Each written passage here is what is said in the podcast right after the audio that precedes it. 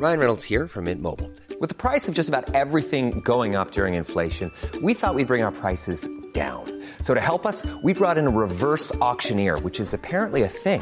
Mint Mobile unlimited premium wireless. Ready to get 30, 30, bit to get 30, bit to get 20, 20, 20, bit to get 20, 20, bit to get 15, 15, 15, 15 just 15 bucks a month. So, Give it a try at mintmobile.com slash switch.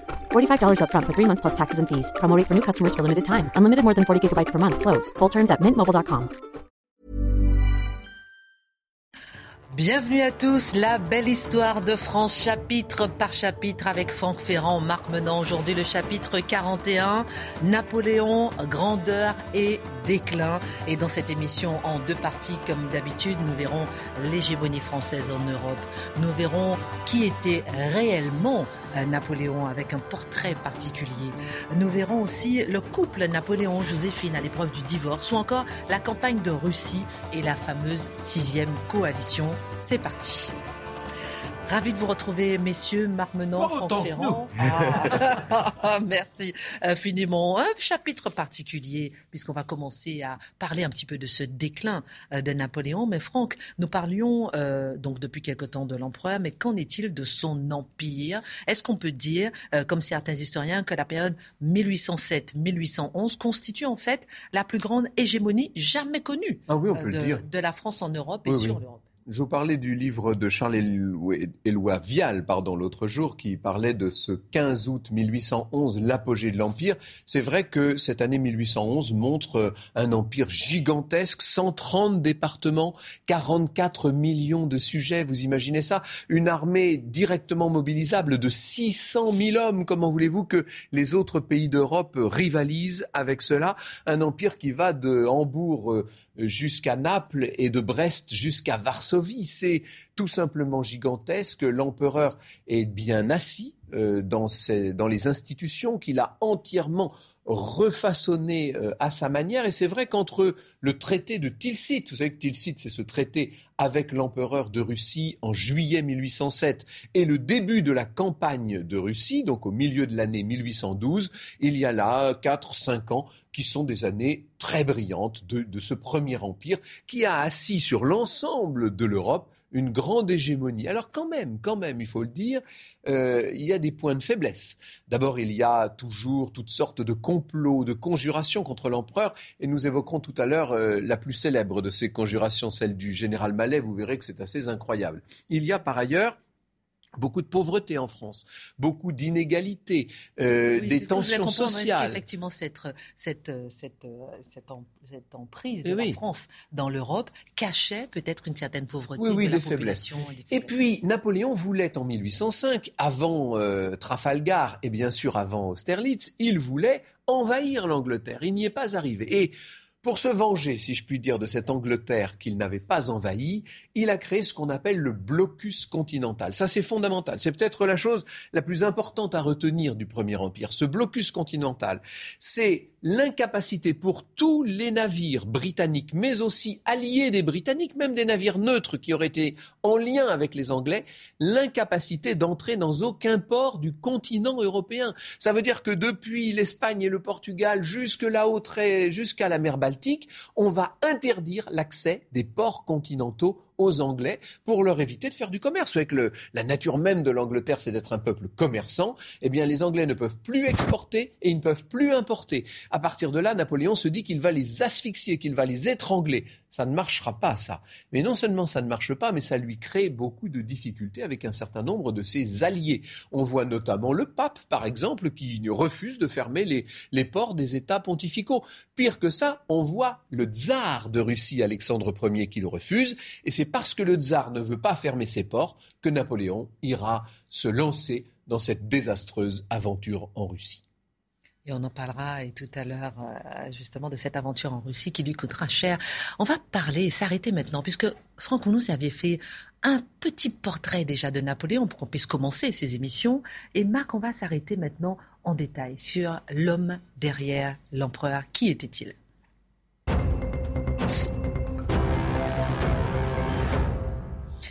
Stratège militaire, homme politique avisé, qui se cache vraiment derrière Napoléon? Un solitaire. Cet homme sera à tout jamais, à part forcément cet amour débordant pour Joséphine, mais celui qui se consulte et qui ne tient pas véritablement compte de la vie de son entourage. Ça le prend très très tôt, on l'a évoqué déjà lorsqu'il était à Brienne ou à l'école militaire. Ses amis, ce sont les livres. Ah, ça, les livres. Et il y a un autre élément qui est essentiel pour bien comprendre l'empereur, c'est que tout petit, sa maman déjà est une dévote elle en appelle chaque jour et à chaque instant pratiquement au Seigneur. Quand quelque chose ne va pas, les signes de croix, ça l'impressionne. Et surtout, ça l'imprègne d'une foi qu'il refusera, mais qui le place dans une forme de superstition. Et d'autant plus la superstition qu'il a sa nourrice elle, qui cherche à tout moment à le débarrasser de tous les mauvais présages. Alors elle lui passe des huiles sur le visage, elle lui lit des histoires de fées, de faux follets, et cela l'occupera durant toute son existence. Donc on retient deux choses de ce préambule. D'abord, les livres et la superstition. Ça se traduit comment?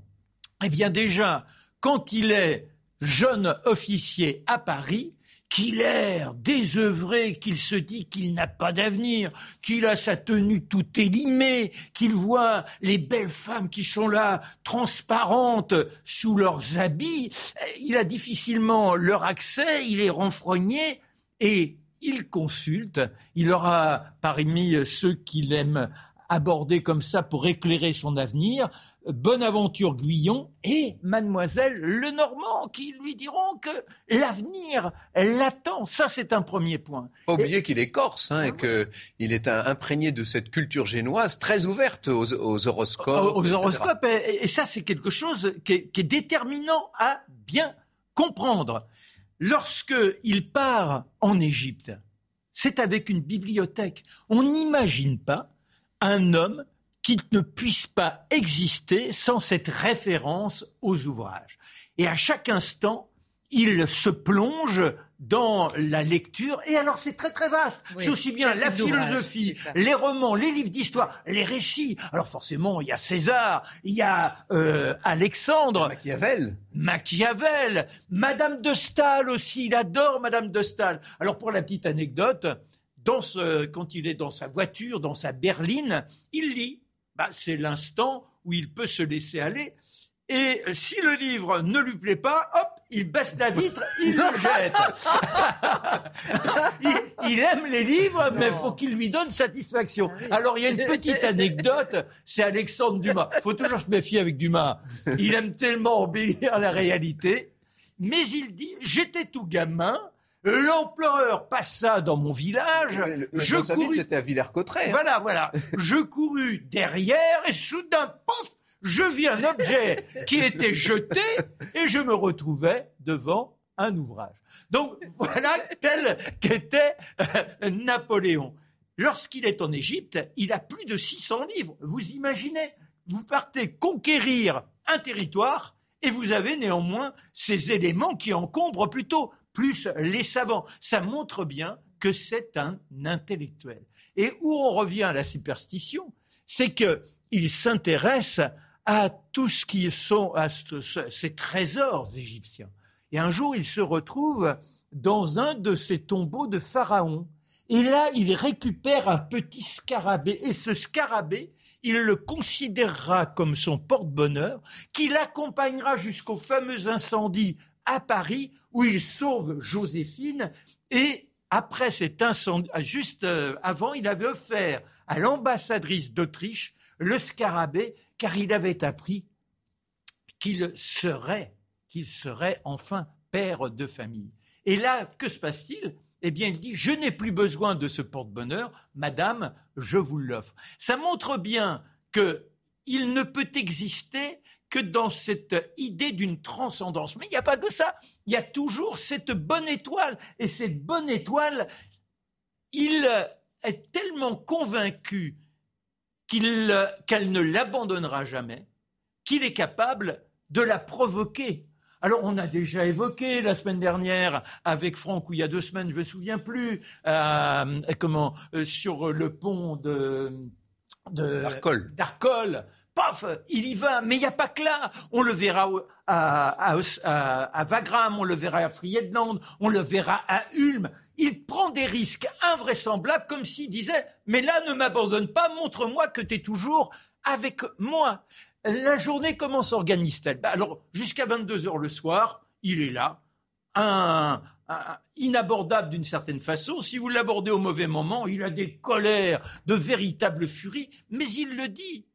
Je suis une sorte de comédien, c'est important car ça permettra que personne ne vienne jamais me taper sur l'épaule. Ils sont terrorisés quand ils m'approchent, ils ne savent pas à quoi ils s'exposent. Vous voyez ce sens du pouvoir. À 22 heures, en général, ils se couchent, mais ils se réveillent à minuit. À minuit, c'est le grand bain chaud, un peu de lecture jusqu'à 3 heures du matin. Là, ils se recouchent jusqu'à 6 heures, 7 heures du matin, à nouveau les ablutions, le café et le temps du repas chez lui, il faut pas que ça dure plus d'un quart d'heure. Ah, il dit si ça dépasse un quart d'heure, c'est la corruption du pouvoir. Alors moi j'aime bien parce que quand on le regarde, effectivement, à Paris quand il arrive, il est là d'une élégance tout filiforme, mais dès le consulat, l'embonpoint le gagne. Alors je m'étonne, je me dis que peut-être qu'il mange rapidement, mais qu'il se gave légèrement. On connaît son plat préféré, c'était le boudin noir avec des pommes à la cannelle. Oui, oui.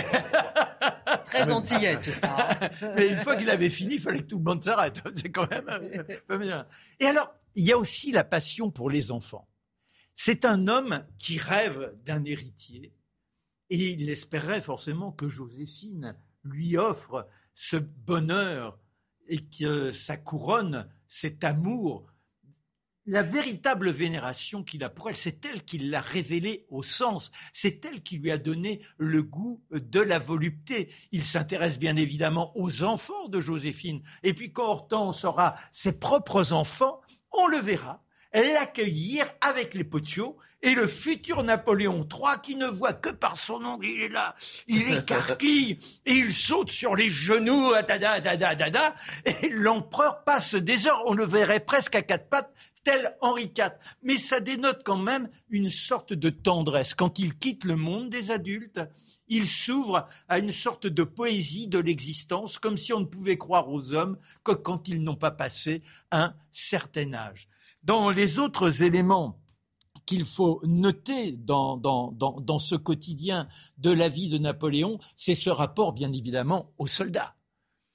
Lorsque les officiers sont à ses côtés, c'est la terreur. En revanche, quand il se promène à travers ses troupes, il sait qu'il faut leur montrer le visage d'un homme de compassion. Il est là, il sait les encourager, il leur demande presque si leur quotidien leur convient, il partage, c'est la légende, mais c'est vrai, on l'a vu avant Austerlitz, entre autres, se promener là, nuitamment, de troupe en troupe, de feu de camp en feu de camp, et puis il plaçait la petite pomme de terre et ils faisaient mine de la grignoter en leur compagnie.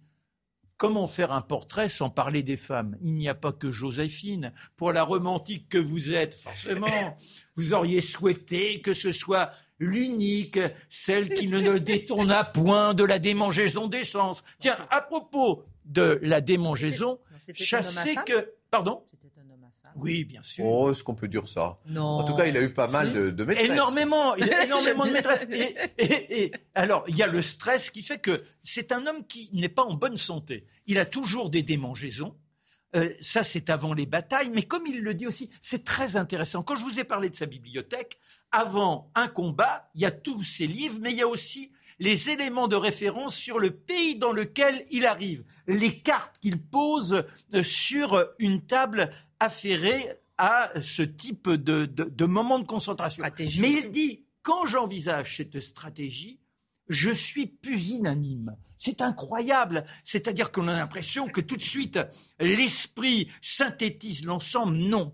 Il dit, j'ai des sortes de lâcheté. Je ne suis pas sûr de moi. Et Néanmoins, quand on le voit au moment du combat, eh bien là, la capacité à régler tout ce qui se passe devant lui Et les uns et les autres ne doutent pas un seul instant qu'à chaque seconde, quand la situation est critique, il prendra la bonne décision. Voilà quel est ce Bonaparte Napoléon, mais qui finira par décevoir les plus intimes, car pour eux, il va trop loin, même si on le verra avec Franck, la guerre lui est souvent obligée, je dirais, par les ennemis, mais ils estiment qu'ils devraient maintenant se poser. Est-ce que c'est parce qu'ils ont envie de profiter du luxe qu'il leur a offert?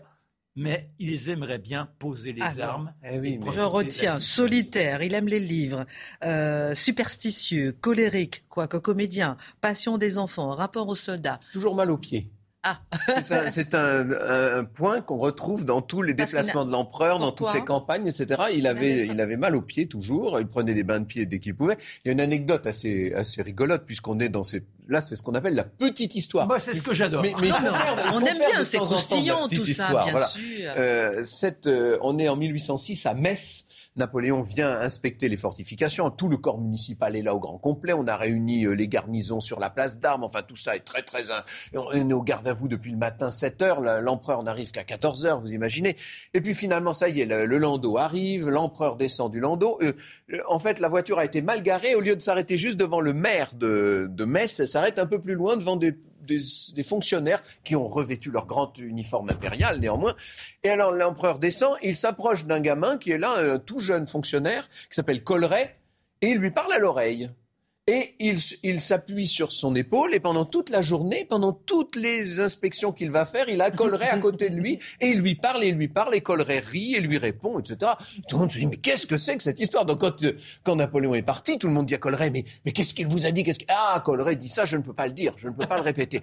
Et alors du coup, on va lui donner toutes les, toutes les, tous les avantages possibles et imaginables au moment de la restauration des Bourbons, Coleret va avoir des petits problèmes. Et puis pendant la monarchie de Juillet, ça ira mieux. Sous le Second Empire, il est fait sénateur de l'Empire grand cordon de la Légion d'honneur, grand croix. Bref, on en fait un grand personnage et sur son lit de mort, il va avouer à son neveu. Son neveu lui dit, mais enfin mon oncle, vous pouvez me dire, que vous a dit Napoléon ce jour-là Que vous a dit Napoléon il y a 50 ans? Oh, il avait des corps aux pieds, il m'a dit il faut que je m'appuie sur vous parce que cet euh, imbécile de il cite le nom de son bottier qui s'appelait Daquin, cet imbécile de Daquin m'a fait des bottes dans lesquelles je ne peux pas marcher et il a râlé toute la journée contre son bottier. voilà ce que et, et le pauvre euh, qui avait fait toute sa carrière là-dessus dit et quand je pense qu'en plus moi j'ai toujours été royaliste. Bon, c'est bien les petites histoires dans l'histoire. Parce qu'il avait des hémorroïdes. Eh oui, aussi. on, peut s'arrêter là. non, mais c'est bien d'avoir des petites histoires comme ça. on a beaucoup parlé de Napoléon et de Joséphine. Maintenant, on va parler justement du divorce. Ça a été important dans sa carrière. On en parle.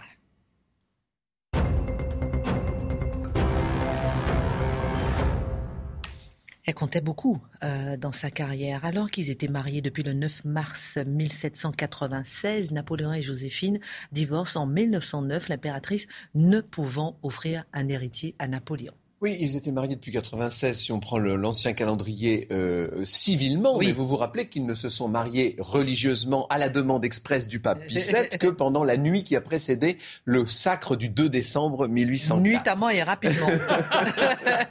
on s'en souvient. Donc en fait, euh, Joséphine aura été euh, la femme de sa vie, ça c'est incontestable. Probablement, c'est ce que pensaient les grognards, mais ils n'avaient sûrement pas tort, un peu son porte-bonheur. Et au moment où il se détourne d'elle, les choses commencent à aller mal d'ailleurs. Ça, en tout cas, c'est comme ça que, que ce soit le peuple ou les grognards disent c'est son ange. C'est ça. C'était l'ange de l'empereur. Et Joséphine, euh, évidemment, ne peut pas lui donner d'enfants. Euh, elle a eu déjà, elle, des enfants. Vous savez, elle a eu Eugène et Hortense. Donc, elle n'est pas suspecte aux yeux de l'empereur dans un premier temps. Lui se croit stérile. Et puis, et puis, il s'avère que il a une liaison avec une certaine Éléonore de Noël, et, euh, qui est une lectrice d'une de ses sœurs, peu importe. Et naît un enfant, un petit Léon. Léon, on lui donne la moitié du, du prénom de Napoléon. D'abord, il dit, elle dit, je l'appellerai Napoléon. dit, contentez-vous de Léon. Et puis, euh, Donc là, il, il, se rend compte qu'il peut faire un enfant. pas mal de liaisons, notamment avec le frère de Murat il n'est pas tout à fait sûr. Sauf qu'ensuite, il y a la belle, la pure, la merveilleuse Marie Walewska, vous savez, cette jeune aristocrate polonaise dont il va tomber fou amoureux. Et alors, elle est d'une fidélité, d'une droiture impeccable, donc il n'est pas question qu'elle ait eu un enfant avec quelqu'un d'autre. Et quand elle lui donne enfin un fils, donc on est en 1809, là, hein, là il en est euh, persuadé. Alexandre Walewski, Là, il comprend qu'il faut, euh, qu'il faut changer d'épouse s'il veut donner un héritier à la dynastie. Mais il aime toujours Joséphine. C'est terrible hein, ce qui va se passer. Oui. C'est toutes ces longues négociations. Il euh, faut dire qu'il y a Fouché derrière et qu'en Bassérès, c'est un certain nombre. Hein.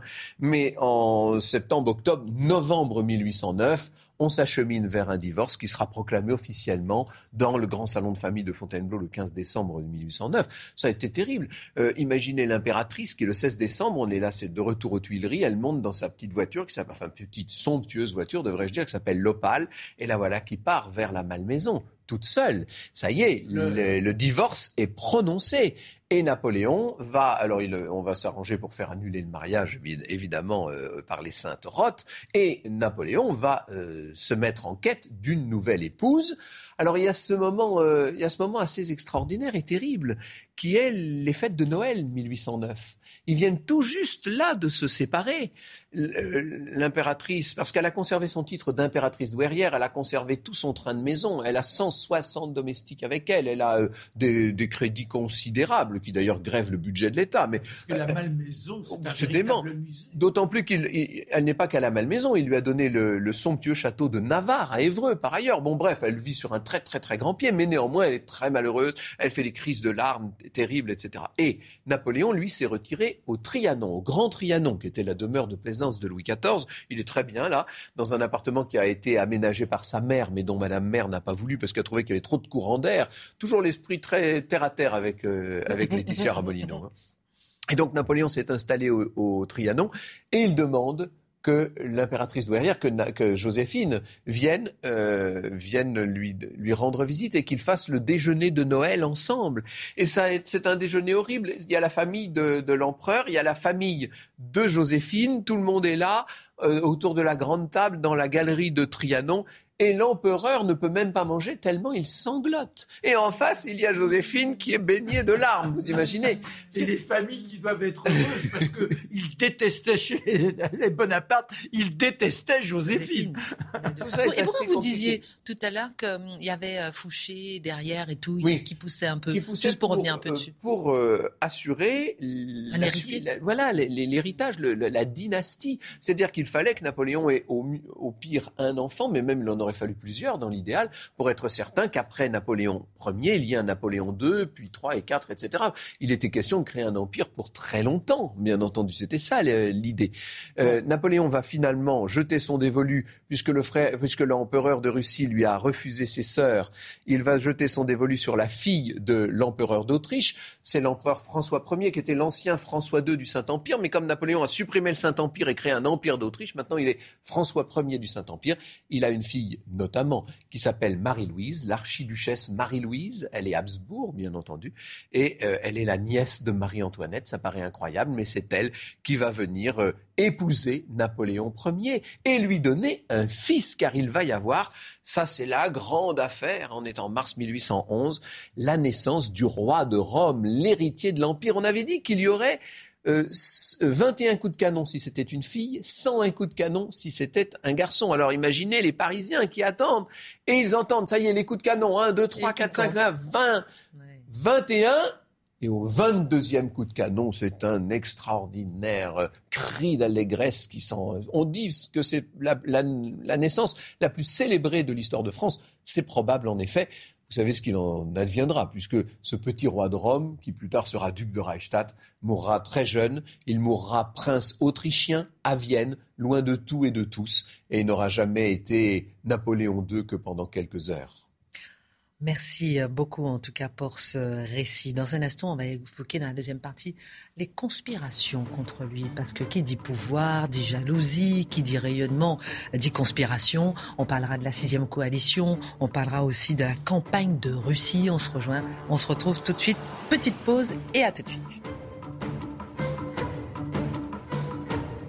Retour sur le plateau de la belle histoire de France avec Franck Ferrand, Marc Menant pour le chapitre 41, Napoléon, grandeur et déclin. Nous avons vu un portrait euh, euh, intime de Napoléon il y a quelques instants. Ça trop intime. On a parlé. Non, mais c'est intéressant d'avoir ces petits détails croustillants. On a parlé de Napoléon et de Joséphine, du divorce et de ce petit euh, qui est né après du remariage. Mais j'ai une question à vous poser. Je commence par vous. Qu'appelle-t-on la noblesse d'empire?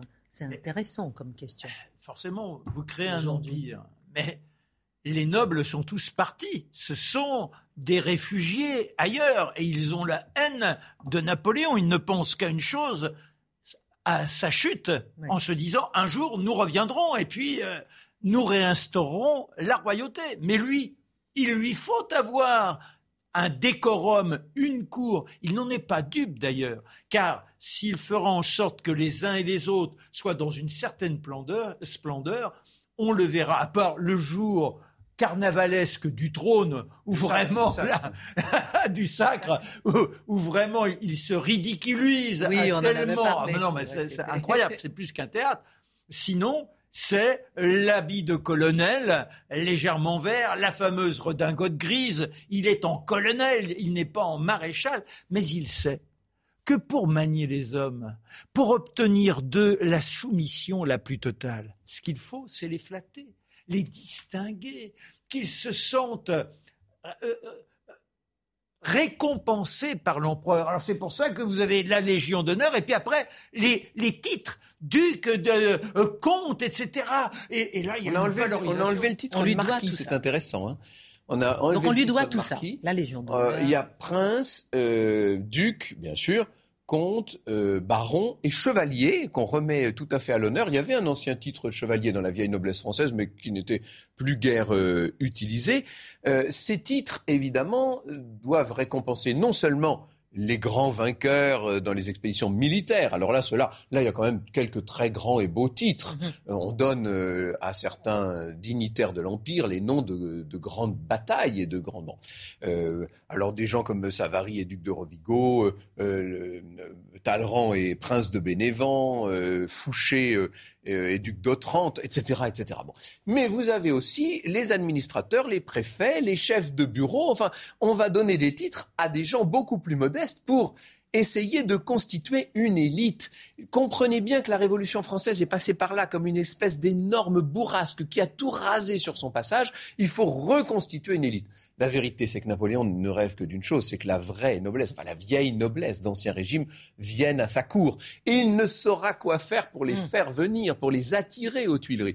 Le plus célèbre exemple, c'est celui de la duchesse de Richelieu, très très grande dame de l'Ancien Régime, qui avait épousé toute jeune le très vieux duc de Richelieu, l'ami de Louis XV, vous savez, ce qui faisait d'ailleurs que cette duchesse de Richelieu, encore sous Louis-Philippe, pouvait dire à la reine Amélie Mon mari disait à Louis XIV, ce qui est assez rigolo.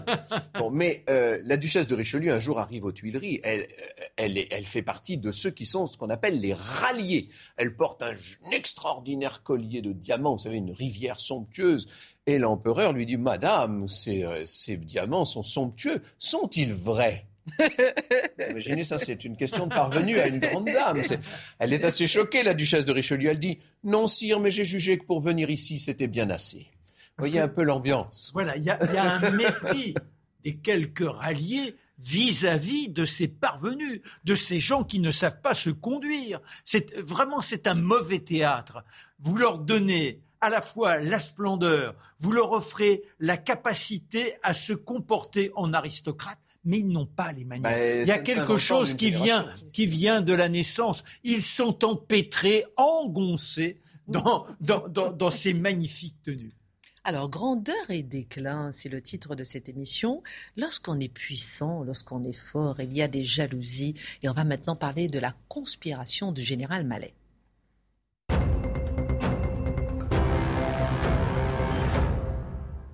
23 octobre 1812, une véritable conspiration du général Mallet. Et c'est votre récit, Franck. Oui, alors on est pendant la campagne de Russie, dont on dira un mot euh, tout à l'heure, parce qu'il faudra parler quand même de cette sixième coalition et de cette campagne de, Russie. Mais euh, dites-vous bien qu'il faut 15 jours pour envoyer des nouvelles à Moscou et 15 jours pour en, recevoir en échange. Donc euh, c'est de cet éloignement que va profiter le général Mallet, qui va faire croire que Napoléon est mort à Moscou pour prendre le pouvoir. Alors qui est-il, ce général Mallet ah. C'est un drôle de bonhomme. Claude François Mallet, euh, c'est un général de brigade. Hein, c'est pas un très grand, il n'a pas un très haut, euh, très haut grade militaire. Euh, c'est un général de brigade qui a euh, fait une, une, carrière avec des hauts et des bas. Je vais pas entrer dans tous les détails, mais sachez notamment qu'à l'époque où il était surveillant dans les États pontificaux, euh, il a été accusé de prévarication au point même quand même, Napoléon l'avait traité de voleur. Napoléon qui à l'époque se trouvait en, Autriche, à Vienne, avait dit ce type est un voleur. Et donc on l'avait arrêté envoyé à la prison de la Force, déjà. et à la prison de la Force, il avait fomenté tout un complot qu'on appelle le complot de 1808, euh, sujet d'ailleurs pas très bien connu encore aujourd'hui. On ne sait pas exactement qui voulait renverser à l'époque Napoléon. Toujours est-il que euh, on avait fini le ministre de la police, qui n'était plus Fouché à l'époque, qui était Savary, avait jugé que ce type était plus plus euh, plus dangereux, oui, et il l'avait fait mettre dans une maison de santé. Donc il était dans une maison de santé dans l'est parisien. Euh, euh, c'est une sorte d'asile, si vous voulez, où on mettait les fous dans son genre. C'était un peu ça l'idée. Oui, mais sauf que lui, dans sa, dans sa, maison de santé, il ne perd pas de temps, le général Mallet. Il se fait livrer des, du papier, de l'encre, etc. Il a des bonnes plumes. Il a des sceaux qu'il a fait fabriquer frauduleusement, bien entendu, des grands sceaux de l'Empire. Hein. Et alors, il rédige, il rédige, il rédige quoi? Mais il rédige tous les actes qui vont permettre un coup d'État.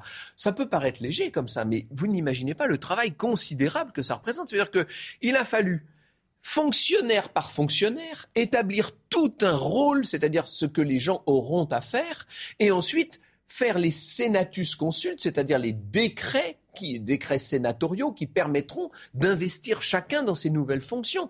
Et ces décrets, il faut les faire dans les formes juridiques. Ensuite, il faut leur donner les sceaux, etc. Détermination ou folie, un travail de folie, fou. finalement Oh, un peu les deux. En tout cas, euh... ou moins mégalomane. Quand il a réussi, quand il a fini le dossier d'un fonctionnaire, hop, il le porte chez un de ses, chez un de ses acolytes, qui est une espèce de, de, de pauvre, de pauvre gars qui vit rue Saint-Gilles, à côté de la, de la, de la caserne Popincourt. C'est un prêtre, un prêtre espagnol qui est très anti-bonapartiste, comme beaucoup de prêtres. Bon, bref. Et espagnol. Et espagnol.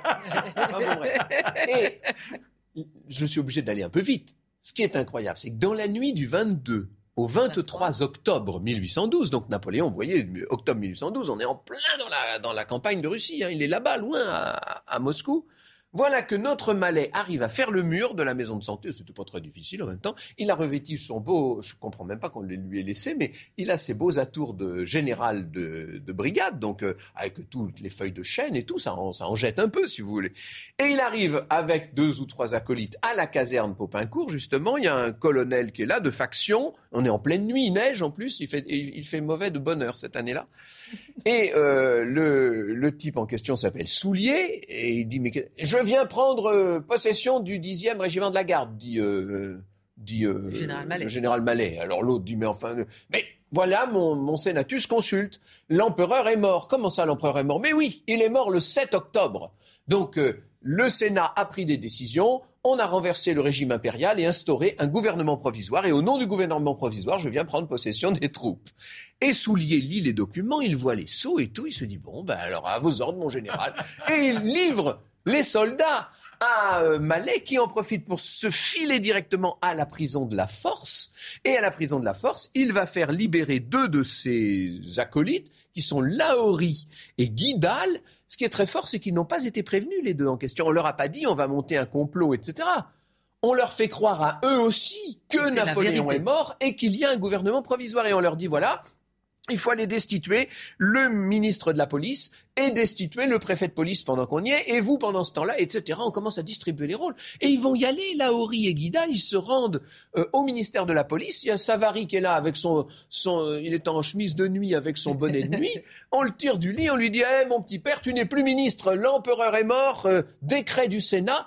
Et ce qui est incroyable, c'est que le ministre Savary va se laisser faire. Et il n'y a pas que lui. Le préfet Pasquier va se laisser faire. À la place du préfet Pasquier, on met un pauvre homme qui est complètement sourd, un ancien légitimiste, qui était un, camarade de chiourme de, de Malais dans son asile. Vous voyez que est un beau homme complètement qui devient un préfet de police. Et il arrive et tout le monde lui fait les grandes révérences. Monsieur le préfet, on l'installe à la place.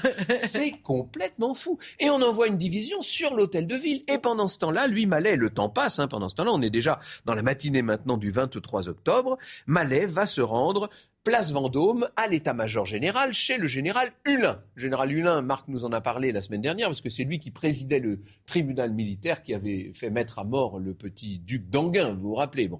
Eh bien, ce général Hulin, c'est pas un rigolo, hein, c'est un homme très très solide. Qu'est-ce que c'est que ces papiers, dit-il, etc. Ah mais mon général, euh, le gouvernement est en... Enfin, toujours la même histoire, gouvernement provisoire, etc. Et là, la femme du lin s'approche et dans l'entrebâillement, elle dit Demande-lui quand même les papiers, etc. Et pendant ce temps, il y a deux colonels qui sont autour de Hulin, qui sont Laborde et Doucet, qui vont mener leur propre enquête et qui se rendent compte qu'on a reçu des ordres de Napoléon qui sont datés de bien après le 7 octobre. Donc s'il était mort le 7 octobre, il n'aurait pas pu signer des ordres le 9, le 10 octobre. Bon, donc euh, ça commence à poser problème et Hulin euh, euh, oppose une résistance. À ce moment-là, Mallet, qui perd son sang-froid, va lui tirer carrément une balle qui va venir se loger dans la gorge. Dans un premier temps, on pense pense que le général Hulin est mort. Finalement, il vivra encore longtemps, le général Hulin. On ne pourra jamais lui retirer la, balle du cou, ce qui fait qu'on l'appelait le général bouffe la balle. Bon. Mais toujours est-il que à cause de cette résistance, si je puis dire, et de l'enquête qu'a menée le petit état-major, on s'est rendu compte que tout ça était une supercherie. Et immédiatement, mais alors là, il y a une scène de boulevard extraordinaire. Je vous donne un conseil, c'est d'aller voir le numéro de la caméra explore le temps que André Castelot et Alain Decaux, dans les années 60, avaient tiré de cette histoire. Ils ont fait, c'est une des plus belles, un des plus beaux numéros. C'est à pleurer de rire parce que quand Savary revient à son ministère, quand Pasquier revient à son à son euh, à, la préfecture, on lui dit mais vous n'êtes plus rien, etc. Il est obligé de se sauver Pasquier. On dit même qu'il aurait euh, été obligé de se, se, réfugier chez son apothicaire et de se déguiser en femme pour ressortir de la pharmacie. Vous voyez un peu le genre. C'est une histoire inouïe. Napoléon est informé, bien entendu, assez vite qu'il y a eu une tentative, parce que c'est assez vite, tout, rentre dans l'ordre assez vite, hein, quand même, moins de 24 heures. Mais Napoléon est informé et il va recommencer ce qu'il avait fait en Égypte en laissant tomber toute l'armée d'Égypte, vous savez, en rentrant de Syrie directement en France. Eh bien là, il va abandonner la grande armée dans sa retraite effroyable dont on parlera dans un instant, et il va revenir à Paris pour reprendre le pouvoir. Et ce qui a choqué, il a, il a passé, alors là, ça a été la colère du siècle. Hein. Je peux vous dire que Cambacérès, Savary, etc., en ont pris pour leur grade. Hein. on comprend bien, on comprend bien. Mais ce qui a le plus choqué Napoléon dans cette affaire, c'est que pendant toute cette histoire, personne une seule fois n'a songé au roi de Rome. L'empereur est mort, vive l'empereur. Napoléon Ier est mort, normalement c'est vive Napoléon II. Eh bien, pas un membre du gouvernement dans cette circonstance. Comment ça se fait? Eh ben Parce que c'était tout neuf tout ça, c'était tout jeune. L'empire, la noblesse, la succession, la dynastie, on n'était plus habitué et on en avait perdu l'usage. C'est là on peut reprendre le mot théâtre. C'est-à-dire que oui, on admet, il est là, l'empereur en tant que tel, mais ce qu'il a essayé d'esquisser, ça n'a aucune valeur. C'est simplement une illusion. Donc, euh, l'empereur, on lui obéit, mais le roi de Rome, il n'existe pas en tant que tel. en tout cas, cette tentative de coup d'État euh, du général Mallet se passe, euh, comme vous l'avez dit tout à l'heure, au moment de la campagne de Russie. Et on va parler justement de cette campagne qui est un moment capital.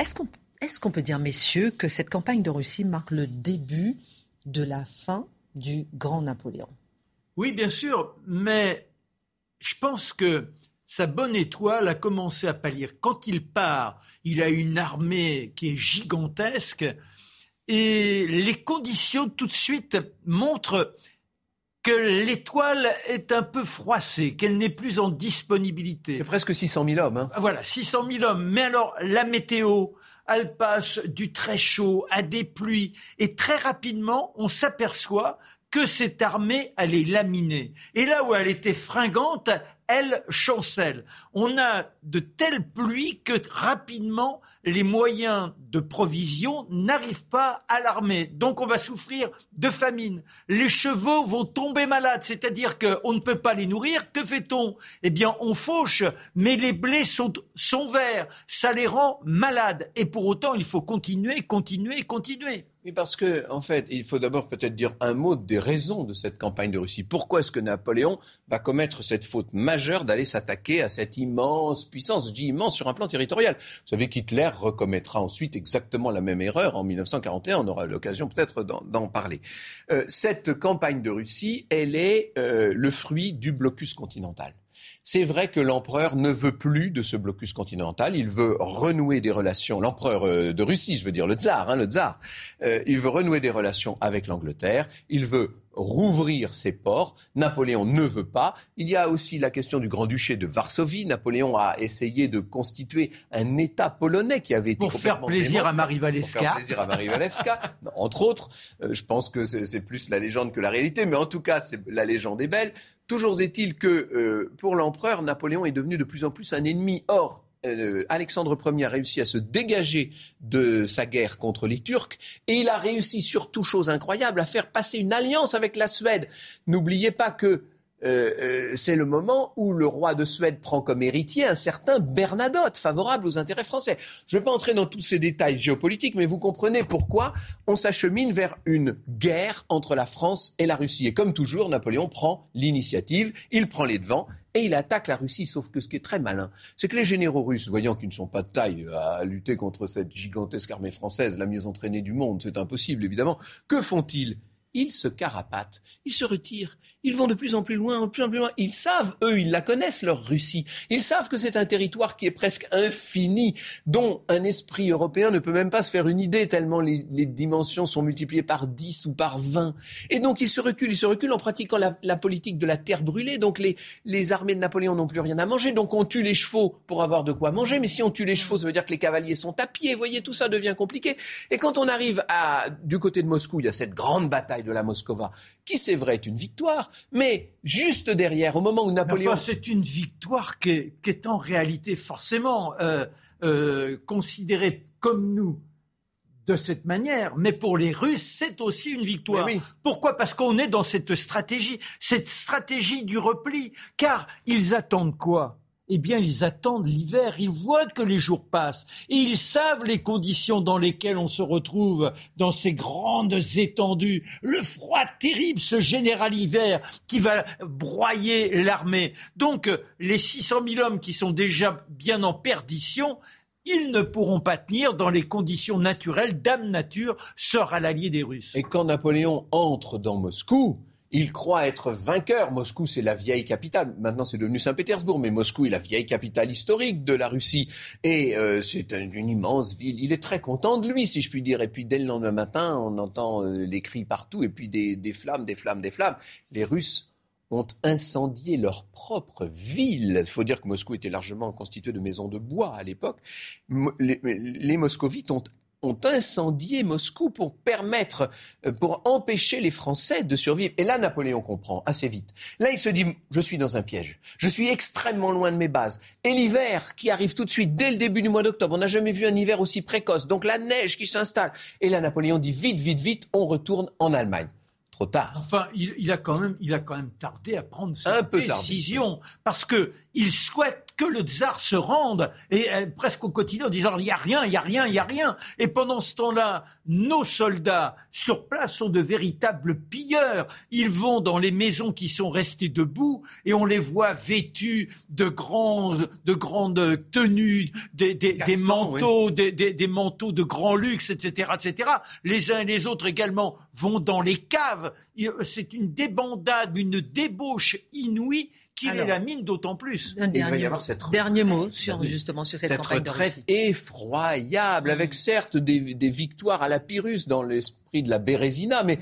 quand on dit la Bérésina aujourd'hui dans les, dans, dans les expressions courantes, on a l'image non pas d'une victoire, ce que ça a été en réalité, mais bien d'une défaite, parce que la réalité, c'est qu'on était en train de mourir gelé, mourir debout. Les nez tombaient, les mains tombaient. 100 000 hommes seulement repasseront la frontière allemande. 100 000 hommes. Vous imaginez l'ampleur invraisemblable des dégâts. Alors, vraiment terrible euh, campagne et terrible Bérésina. Un mot juste avant de refermer cette émission, parce qu'il y aurait tellement à dire. Peut-être sur la, sixième coalition contre l'Empire. Oui, alors au départ, la sixième coalition, c'est euh, l'empereur de Russie, avec donc euh, une première alliance suédoise et avec surtout l'Angleterre. Il va s'entendre avec le Royaume-Uni. Et puis, dans un premier temps, la Prusse est de notre côté et l'Autriche est neutre. Et puis la Prusse va finir par en avoir assez de Napoléon. Et il va y avoir cette campagne d'Allemagne qui, alors là, euh, voit la sixième coalition se renforcer de nombreuses troupes allemandes, différents États allemands. Je ne peux pas entrer dans tous les dans tous les détails. Cette campagne va être terrible. Elle va s'achever. juste pour montrer à quel point c'était. Octobre, 13, c'est Leipzig. Hein, c'est la, la, la, la terrible défaite de Leipzig.